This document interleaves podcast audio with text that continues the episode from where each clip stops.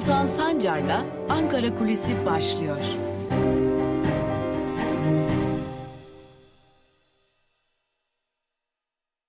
Merhabalar sevgili Özgürüz Radyo dinleyicileri. Ankara Kulisi'nden merhabalar diyelim. Hem Özgürüz Radyo'nun özgürüz7.org internet sitesinden hem de YouTube hesabımızdan bizleri takip eden herkese iyi bir hafta dileyelim. Kötü bir hafta geçirdik aslında geçtiğimiz hafta. Bir yanda İstanbul Sözleşmesi'nden çekilme, bir yanda Merkez Bankası Başkanı'nın ki e, son dönemde ekonomide tırnak içerisinde söyleyecek olursak iyi sonuçların elde edildiği bir dönemde de, görevden alınması, Halkların Demokratik Partisi'ne kapatma davası açılması, HDP milletvekili daha doğrusu milletvekilliği düşürülen HDP'li Ömer Faruk Gergerlioğlu'nun e, meclisten gözaltına alınarak çıkarılması. Kaldı ki MHP Genel Başkanı Devlet Bahçeli'nin çağrısı üzerine Meclis Başkanı Mustafa Şentop'un polislere izin vermesiyle sabah saatlerinde abdest aldığı sırada gözaltına alındığı belirtiliyordu Ömer Faruk Gergerlioğlu'nun da. Tabi tüm bunlar bize tek bir soruyu getiriyor. Ne oluyor? Ne oluyor sorusunun Ankara'da çeşitli cevapları var. Aslında Ankara'da birçok kesimin uzlaştığı iki nokta var. Bir, AKP'de artık kaçınılmaz bir kabine ve yönetim değişikliğinin ilk işaretleri gelmeye başladı. İkincisi de Türkiye artık kaçınılmaz olarak bir erken seçim sürecine girdi. Öncelikle Cumhurbaşkanı Erdoğan çarşamba günü partisinin kongresinde 2023 manifestosunu açıklayacağını belirtti. Ama 2023'e henüz 2 yıl var. Yani bir seçim manifestosu adını verilen bu açıklamanın 2 yıl öncesinden yapılması Ankara kulislerinde aslında artık Türkiye erken seçim satım haline girdi. Erken seçimin ilanı, erken seçim çağrılarının artık net olarak karşılık bulması yakındır beklentisi giderek artıyor. Öte yandan AKP'de zaten uzunca bir süredir çeşitli bakanlıklarda değişiklikler yapılacağı belirtiliyordu. Tabi bunun ilk nüveleri Berat Albayrak'ın Cumhurbaşkanı Erdoğan'ın damadı da olan eski Hazine ve Maliye Bakanı Berat Albayrak'ın adının uzunca bir süre sonra yeniden zikredilmesiyle başladı ve hemen ardından son günlerde Yeni Şafak gazetesinin ardı ardına faiz artırımı gerçekleştiren Merkez Bankası Başkanı eski AKP'li Naci Ağbal'ı doğrudan doğruya e, birileri adına operasyon çekmekle suçlaması ve hemen akşamında da e, Naci Ağbal'ın Cumhurbaşkanı Erdoğan tarafından Merkez Bankası Başkanlığından alınarak yerine Yeni Şafak gazetesinden bir ismin atanması ve dikkat çekicidir ki Berat Albayrak'ın tez danışmanı olan Erişah Arıcan'ın e, Merkez Bankası'nın yeni başkanının da tez danışmanı olması da artık kabine değişikliği işaretlerini kaçınılmaz bir hale getirmiş görünüyor. Peki sadece ekonomi alanında mı bir takım değişiklikler olacak? Hayır. E, Birçok alanda değişiklikler bekleniyor. Hatta iddia o ki e, Naci Ağbal'ın da kabinede yer alabileceği belirtiliyor ekonomi noktasında. Lakin Lütfi Elvan, AKP'li Lütfi Elvan eski meclis bütçe komisyonu başkanı e, ne olacak sorusu da henüz cevaplandırılabilmiş değil. Öte yandan Milli Eğitim Bakanlığı, Sağlık Bakanlığı gibi koltuklarda değişiklikler bekleniyor. E, bir diğer yandan Binali Yıldırım'ın yeniden e, kabineye olmasa bile bir biçimde Cumhurbaşkanlığı yardımcılığıyla yeniden siyaset sahnesine aktif bir şekilde dönmesine de kesin gözüyle bakılıyor.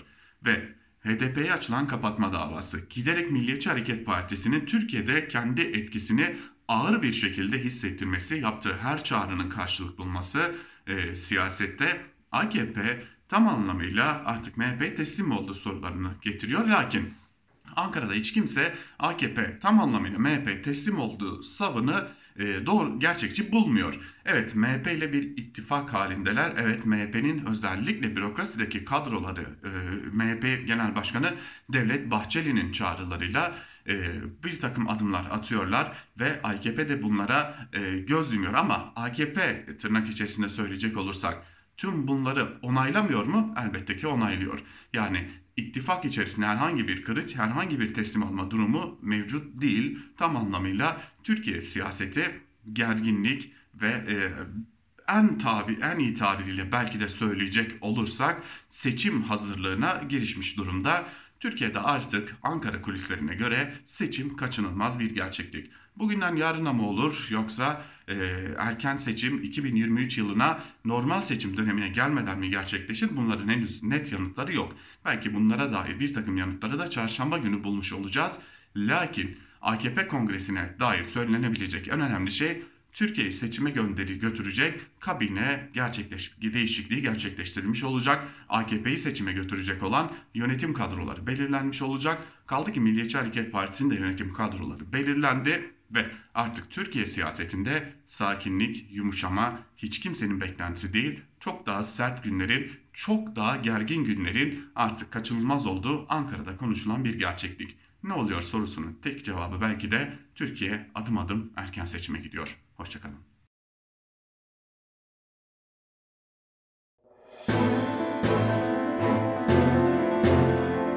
Altan Sancar'la Türkiye basınında bugün başlıyor.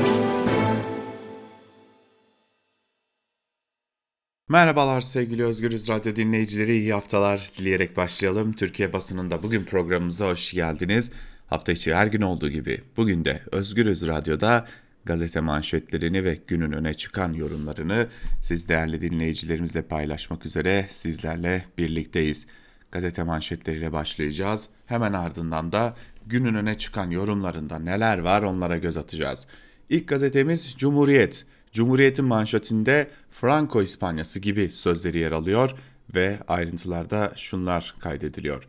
Profesör Doktor Sabih Kanadoğlu İstanbul Sözleşmesi'nden çıkışı, gerekçeli kararını ve HDP davasını değerlendirdi. Düzeltelim Korkut Kanadoğlu.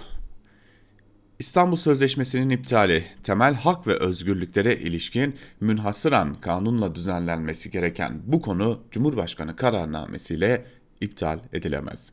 Devlet Başkanı, Başkomutan, İktidar Partisi'nin başkanı, yargının üst yönetimini belirleme ve kendisine bağlı bir basın yayın imparatorluğu, Franka İspanyasını betimleyen bu düzenin sanki bugünden farkı yok. Gergerlioğlu'nun gözaltına alınması tipik bir keyfilik örneğidir. Bu keyfi uygulama ile insan hakları eylem planının kağıt üzerinde kaldığı bir kez daha görülmüştür. Anayasa Mahkemesi çözüm sürecinde rol almayı ülkenin bölünmez bütünlüğüne aykırılık ve terör örgütüyle iltisaklılık olarak nitelendirirse o süreçte yer alan akil insanlar gibi insanlarda cezai sorumluluğun doğmasına yol açabilir denilmiş. Gece yarısı satış başlıklı bir diğer habere bakalım. İktidar hafta sonu İstanbul Sözleşmesi'ni feshetmek ve Merkez Bankası'nı görevden almak dışında çok sayıda başka düzenleme daha yaptı. Güllük Limanı 45 yıllığına özelleştirildi. Katar'la su anlaşması yürürlüğe girdi. 67.500 ton nişasta bazlı şeker ithalatına izin verildi denilmiş. Türkiye'de artık 10 yıla değer bir haftayı yaşadığımızı tekrarlamış olalım. Suriye'de sıcak gece. Barış Pınarı Harekatı bölgesinin güneyindeki Ay Nisa'dan TSK birliklerine ateş açıldı. Milli Savunma Bakanlığı bölgedeki komandoların karşılık verdiğini, YPG üyesi 20 kişinin öldürüldüğünü bildirdi. Komandolara top ve roket atışlarıyla destek verildiğini açıklayan bakanlık yetkilileri, Türk Silahlı Kuvvetleri'nin 17 ay sonra ilk kez Suriye'ye hava operasyonu yaptığı ve bölgede Saida köyünün vurulduğu iddiasını ise doğrulamadı denilmiş lakin buna dair önemli bilgiler ve veriler bulunuyor. Gelelim Evrensel Gazetesi'ne. Evrensel Gazetesi'nin manşetinde ise halkın iradesine ipotek konulamaz sözlerine yer veriliyor.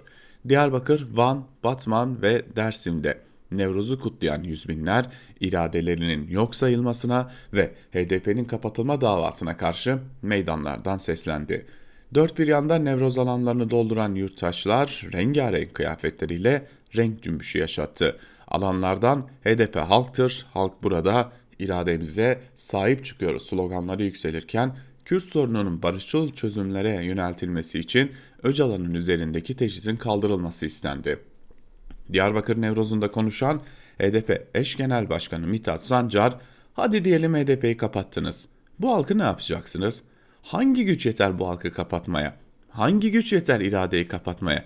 Başaramayacaklar. HDP halktır halk diyerek bu ülke özgürlüğü, demokrasi, barışı hep birlikte getireceğiz denildi. Gözüme uyku girmiyor. Hayatımızı kim koruyacak? İstanbul Sözleşmesi'nin feshedilmesi sonrası şiddet mağduru kadınların endişeleri arttı. Eskişehir'de eşi tarafından 16 yerinden bıçaklanan Öznur Sazlar karar sonrası uyuyamadım. Bundan sonra ne olacak? Bizim hayatımızı kim koruyacak dedi. CHP milletvekili Utku Çakır Özer sözleşmenin feshedilmesiyle ilgili olarak bu büyük bir utançtır dedi. Avukat İdil Yalçıner Şimşek birçok kadının sözleşme uygulanmadığı için hayatını kaybettiğini belirterek sözleşmeyi kaldırırsanız kadınların sokak ortasında öldürülmesine ses çıkarmamış olacaksınız. Uluslararası sözleşmeler iç hukukun üstündedir. Sözleşmeyi biz kaldırdık diyerek kaldıramazsınız demiş. Geçelim Yeni Yaşam gazetesine. Manşette Özgürlük Nevrozu sözleri yer alıyor. Milyonlar Nevroz'da Öcalan'a yönelik tecrite HDP'yi kapatma davasına ve İstanbul Sözleşmesi'nin iptaline cevap verdi. Nevroz Bayramı Kürtlerin yaşadığı dört parçada Türkiye ve Avrupa'da milyonların katılımıyla kutlandı. Milyonlar tecride Öcalan'a özgürlük sloganıyla cevap verdi. Ömer Faruk Yergerlioğlu'nun vekilliği, vekilliği düşürüldükten sonra Nevroz sabah mecliste sürüklenerek gözaltına alınmasına halk hep bir ağızdan Gergerlioğlu halkın vekili sloganıyla tepki gösterdi. Nevroz'da tüm Kürt siyasi yapılarına ulusal birlik mesajı veren milyonlar Kürt partilerine Kürtlere yönelik baskılara alet olmayın, statü birlikte gelir çağrısı yaptı. Nevroz ateşiyle direnelim, özgürleşelim şiarıyla alanları tıklım tıklım dolduran milyonlar HDP'nin kapatılması davasına karşı yeri göğü inleterek HDP halktır kapatılamaz dedi. Cumhurbaşkanı Erdoğan'ın gece yarısı İstanbul Sözleşmesi'ni kaldırmasına Nevroz alanında tepki gösteren kadınlar sözleşme kalacak, iktidar kalkacak diye haykırdı. Tüm toplumsal kesimleri ve muhalefeti güç birliği yapmaya ve birlikte mücadele etmeye davet eden milyonlar Demokrasi İttifakı'yla yepyeni bir döneme geçileceğinin de işaretini verdi denilmiş Yeni Yaşam gazetesinde. Yeni Yaşam gazetesini de noktalayalım ve gelelim Bir Gün gazetesine. Bir Gün gazetesinin bugünkü manşetinde ise dikkat çekici bir söz yer alıyor. Düğünümü muhalefet çözecek. Erdoğan'ın Bahçeli ile birlikte hiçbir kurumun, kanunun ve kuralın olmadığı bir ülke inşa etmek için durmaya niyeti yok. Bu yüzden son 10 günde oyunun kurallarını tamamen değiştirecek adımlar atıldı. Hedefleri kazanma ihtimalinin çok güçlü olacağı bir seçimin zeminini hazırlamak. Sopa sallayarak e, derlemeye devam edecekler. AYM, meclis ve muhalefeti ayak bağı olarak görüyorlar. Devleti MHP ve cemaatlerle bölüştüler. Muhalefetin tüm sorunlarını sandığa havale etme siyaseti iktidarın önünü açıyor. Gerici, piyasacı, antidemokratik uygulamalara karşı güçlü bir barikat kurulmazsa muhalefet güçleri her gün yeni bir dalgayla karşılaşacak. Bu süreci ancak böyle bir gözü kararlı, karalığı ve cüreti gösterecek devrimci, ilerici muhalefet göğüsleyebilir.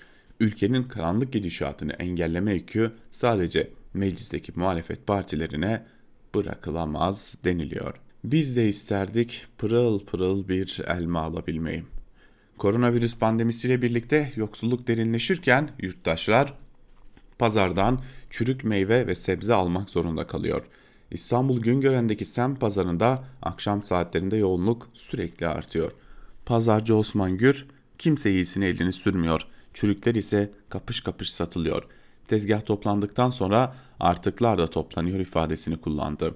Gülay Tunç, akşam pazarına geldim ki uygun olsun. 1 liralık elma aldım. Sağlamı 6 lira derken bir diğer yurttaş işte şöyle konuştu. Ben de isterdim. Her şeyin daha iyisini alayım. Pırıl pırıl elmalar, armutlar demiş. Ee, yurttaşlar da bunları dile getirmişler. İşte AKP Türkiye'sinin fotoğrafı. Ama merak etmeyin kalkınıyoruz, uçacağız. Çok az kaldı diye de e, belirtmiş olalım. En azından AKP cenahı, AKP iktidarı kalkınıyoruz, uçuşa az kaldı sözlerini tekrarlıyor. Ve gelelim Sözcü gazetesine. Sözcü gazetesinin e, iki ayrı başlığını paylaşalım. Önce bir manşete göz atalım. Rektörden YÖK Başkanı'na cami jesti. Tokat Gazi Osman Paşa Üniversitesi Rektörü Bünyamin Şahin, amiri konumundaki YÖK Başkanı'nın babası adına cami yaptırıyor. Rektör Bünyamin Şahin, YÖK Başkanı Yekta Saraç'ın geçtiğimiz günlerde vefat eden babası Muhammed Emin Saraç için üniversite kampüsüne cami yaptırmaya karar verdi.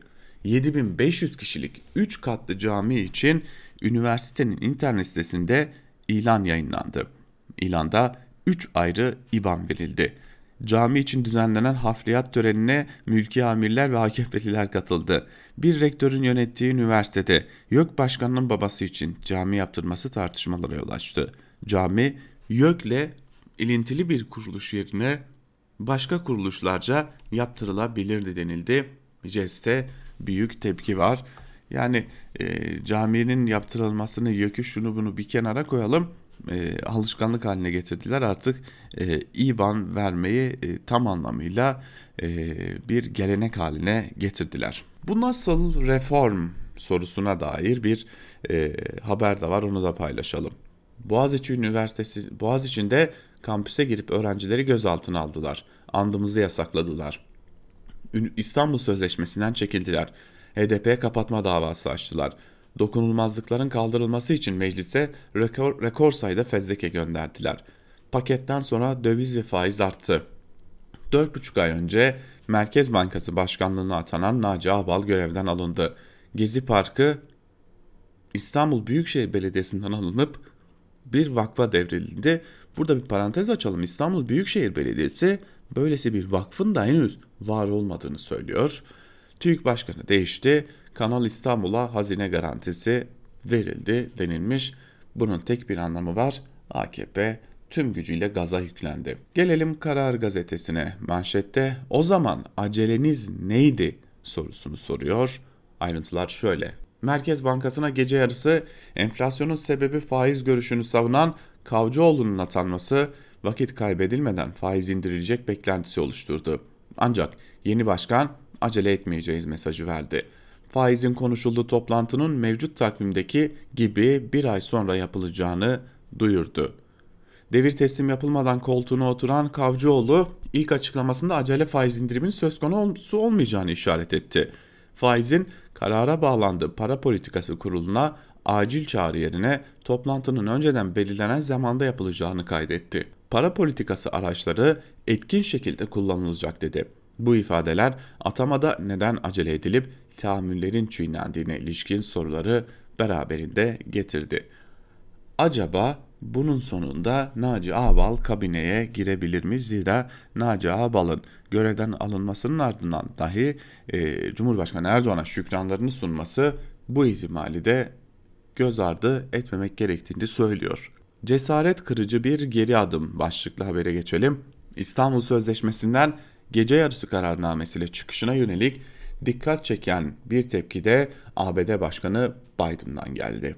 Çekilme kararı için temelsiz ifadesini kullanan Biden, kararın derin bir hayal kırıklığına yol açtığını belirtti.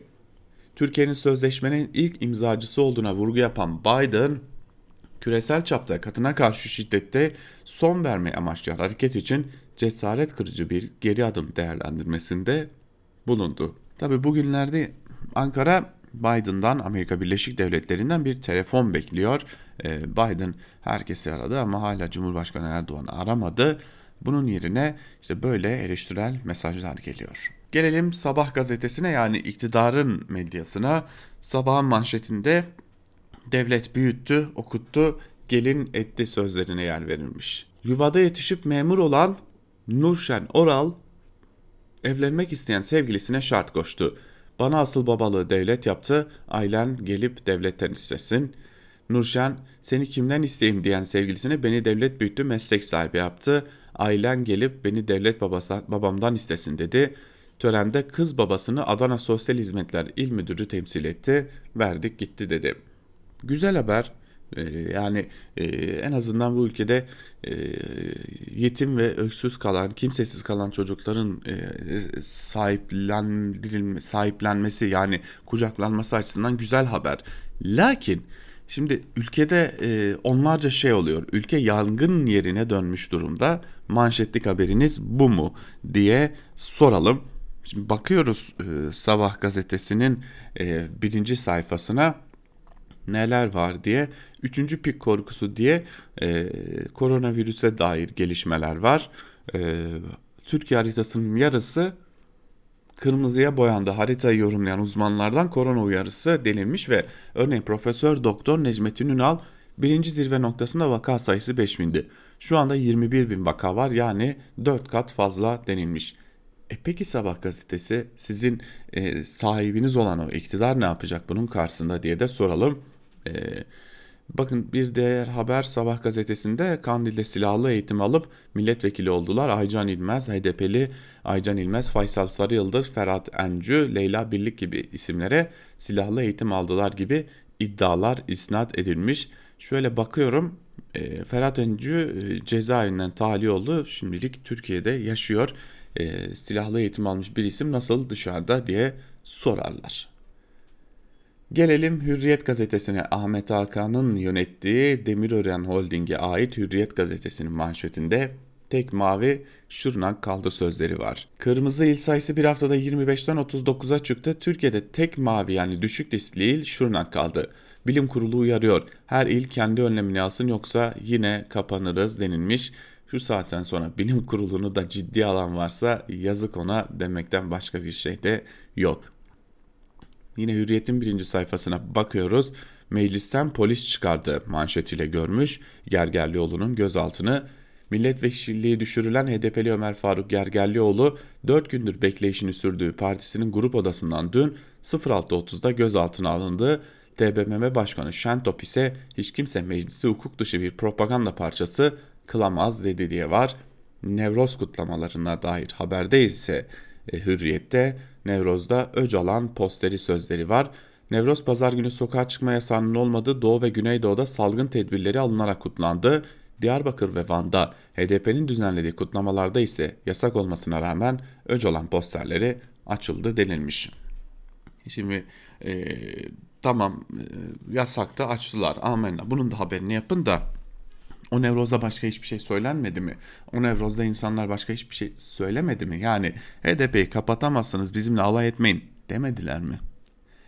Gelelim milliyete. Milliyetin manşetinde vahşet çetesi sözlerine yer veriliyor ve ayrıntılarında ise e, aslında önemli bilgiler var. Çünkü e, Türkiye'nin konuşması gereken e, yani tüm bunlar olup biterken bunu da atlamamalıyız dediğimiz önemli bilgilere yer veriliyor. E, hemen ayrıntılarını aktarmak istiyorum sizlere. 27 sanıklı çeteyle ilgili iddianamede şüphelilerin çocukları çalıştırma bahanesiyle Suriye'de ailelerinden para karşılığı alıp kaçak yollarla İstanbul'a getirdiği belirlendi. Halepli MH yaşadıklarını 100 TL'nin altında getirirsem Ahmet Gannum yani çete lideri hortumu alıp nerene vurayım diye soruyordu. Ben de elimi açıyordum diye anlatmış. E, muhabir Elif Altı'nın haberi önemli bir haber. E, Türkiye'de tam anlamıyla mültecileri dilendiren bir çete söz konusu. E, çet, e, ve sadece küçük yaştakiler değil büyük yaşta e, yurttaşları da çocukları da mültecileri de dilendiriyor çeteler. Ve Yeni Şafak'a geçelim. Yeni Şafak'ın manşetinde ki Yeni Şafak herhalde bugünlerde çok mutludur. Merkez Bankası Başkanı'nı görevden aldırdı. Kamu bankalarına büyük görev sözüne yer veriliyor. Covid-19 salgınının ilk döneminde faiz indirimine öncülük edip sanayici, esnaf, çiftçi ve tüccara düşük seviyelerde kredi kullandıran kamu bankalarının bugün de elini taşın altına koyması gerekiyor. Merkez Bankası'nın kamuoyunu isyan ettiren ve faizleri %19'a çıkaran 200 bas puanlık artışının kredilere yansıtılmaması ekonomiye can suyu olacak denilmiş. Ee, peki o düşük faizden kredi çekip kamu bankalarına ya da başka bir bankaya yatırıp onun faizini işleterek ki bunu yapıldığını biliyoruz. Onun faizini işleterek o kredi borcunu kapatıp aslında paradan para kazanma metodunun önüne nasıl geçeceksiniz? Bu soruyu da sormuş olmak gerekecek. Akit'in manşetine bakalım. Manşette Akit ısrarla uyarmıştı sözleri var. İyi ki Akit var demiş bir de. Keşke Akit olmasaydı da Akitçilerle birlikte yok olsaydı. Binlerce ailenin dağılmasına sebebiyet veren İstanbul Sözleşmesi'nin meydana getirdiği toplumsal yıkımı ve yol açtığı aile dramlarını ısrarcı haberleriyle gündeme taşıyan Akit bir yanlışa daha engel oldu denilmiş. Bir gazete düşünün.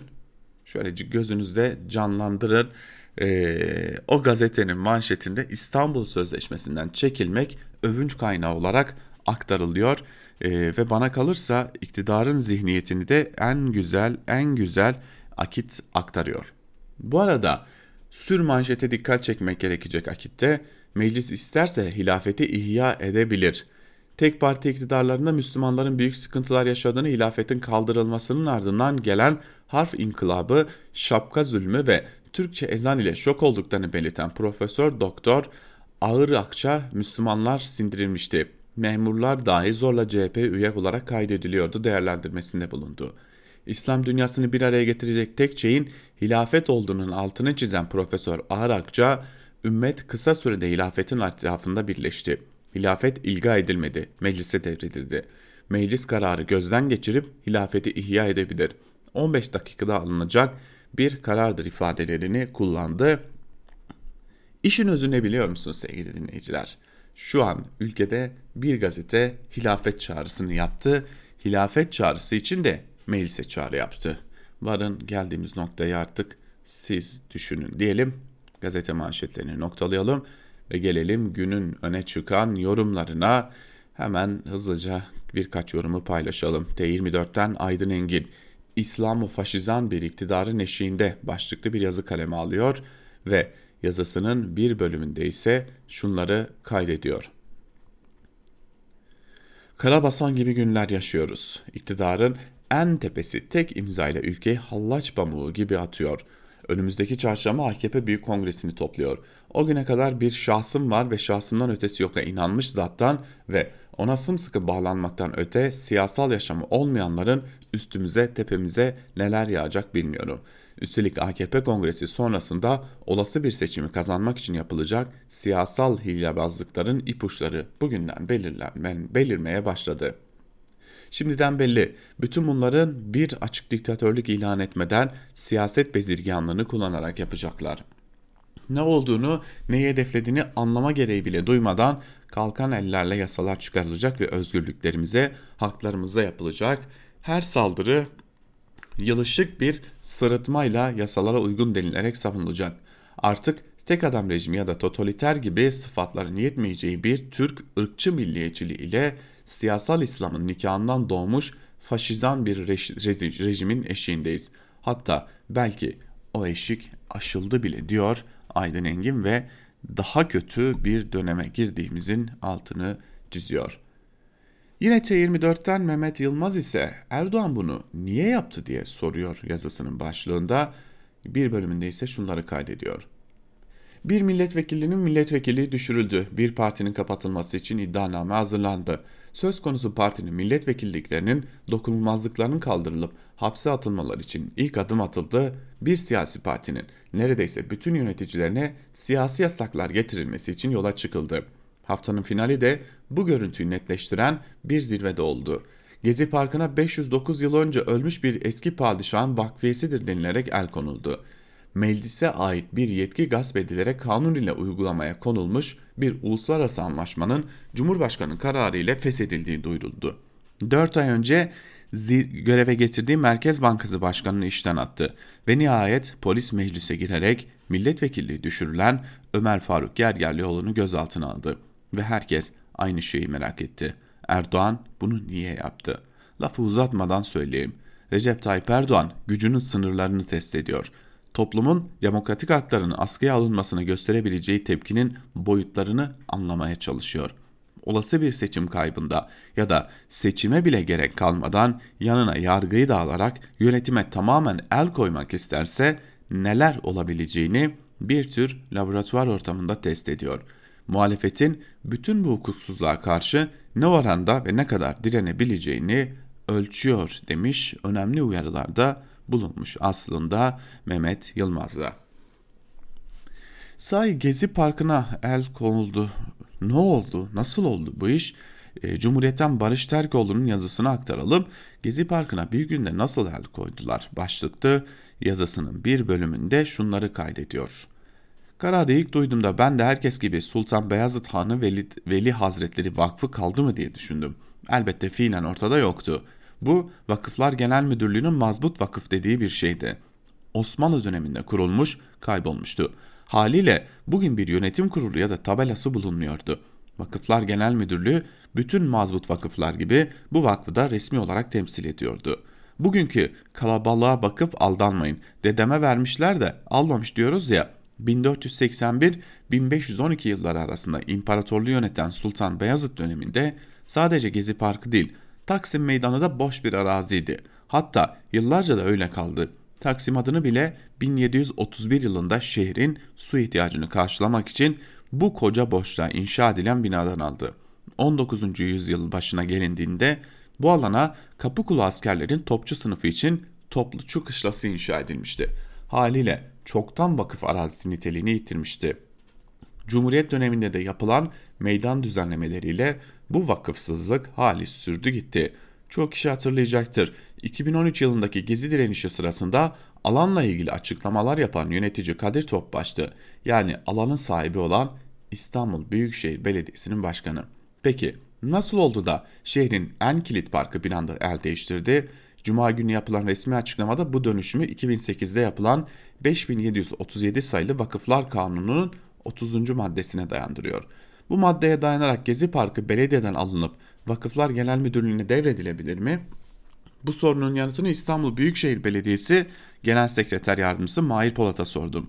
Yasayı okuduktan sonra söze vakıf yoluyla meydana gelmek diye başladı. Demek ki bu kanunu uygulayabilmeniz için yapının vakıf yoluyla meydana gelmesi gerekir diye devam etti. Mahir Polat devam ediyor. Yasa aslında şunu söylüyor. Bir cami yaptın, bir medrese yaptın ve bunu vakıf yoluyla yaptın.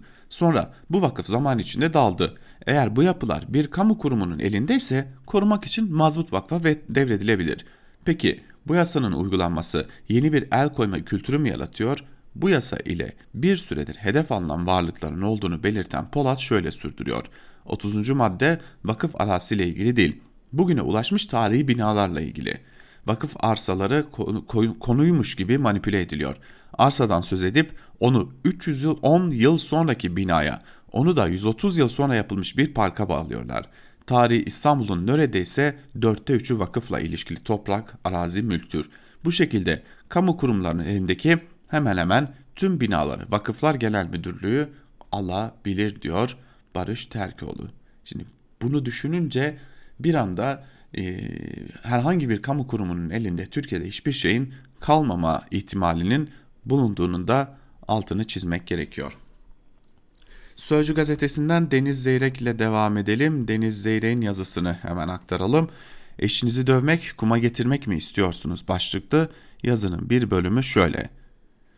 Nasıl savunursa savunsunlar. Cumhurbaşkanı Recep Tayyip Erdoğan'ın mecliste onaylanmış kanun haline gelmiş uluslararası bir sözleşme olan İstanbul Sözleşmesi'nden meclis kararı yerine Cumhurbaşkanlığı kararnamesiyle çekilmesi anayasanın 104. maddesine aykırıdır. Bu ayrıntının tartışılması da gerekir ama İstanbul Sözleşmesi'nden çekilme meselesinde asıl sorun nasıl değil, neden sorunudur. Bu sözleşmeden çekilmeyi eşini dövüp olayın karakola mahkemeye yansımasını, evden çıkmasını istemeyen biri ister. Eşinin üzerine kuma getirip medeni kanuna aykırı bir yaşam sürmek isteyen biri ister. Kadınları taciz edip delilleri karartıp mağdur kadının beyanının da esas alınmamasını isteyen biri ister. Neymiş efendim? Bu sözleşmeyle eşcinsel evliliklerin önü açılıyormuş. Sözleşmede ben böyle bir durum görmedim ama siz herhangi bir maddede görüyorsanız o zaman o maddeye çekince koyarsınız olup biter. Peki siz kadına yönelik şiddeti, ayrımcılığı, eşitsizliği engelleyen maddelerden ne istediniz? Hükümete yakın bir meslektaşım ilginç bir tespit yaptı. Dedi ki muhalif gazeteciler işleri zor sanıyorlar ama bizim işimiz daha zor. Niye ki dedim peşi sıra başka sorular sınırladım. Hapse mi atılıyorsunuz? Sürekli adliyelere gidip ifade mi veriyorsunuz? Sokak ortasında kimi niye dövdüğünü dahi bilmeyen gruplardan dayak mı yiyorsunuz? Çalıştığınız gazetenin resmi ilanları sudan nedenlerle mi kesiliyor? Akreditasyon yasağına mı uygulanıyor? Daha sonra başka sorular da vardı ama bunlar yeterlidir diye düşündüm. Ne derse beğenirsiniz. Bizim gibi bazen inanmadığınız, doğru bulmadığınız şeyleri savunmak zorunda kalmıyorsunuz. Birden duraksadım yaşananlar film şeridi gibi gözümün önünden geçti diyor ve son dönemde yaşananları da sıralıyor Deniz Zeyrek. Biz de Deniz Zeyrek'in bu yazısıyla birlikte bugünlük Türkiye basınında bugün programına noktayı koymuş olalım. Tabi yarın yine Özgürüz Radyo'da sizlerle birlikte Türkiye basınında bugün programında olacağız. Özgürüz Radyo'dan ayrılmayın. Özgürüz Radyo programlarıyla, içerikleriyle sizlerle birlikte olmayı sürdürecek. Hoşçakalın.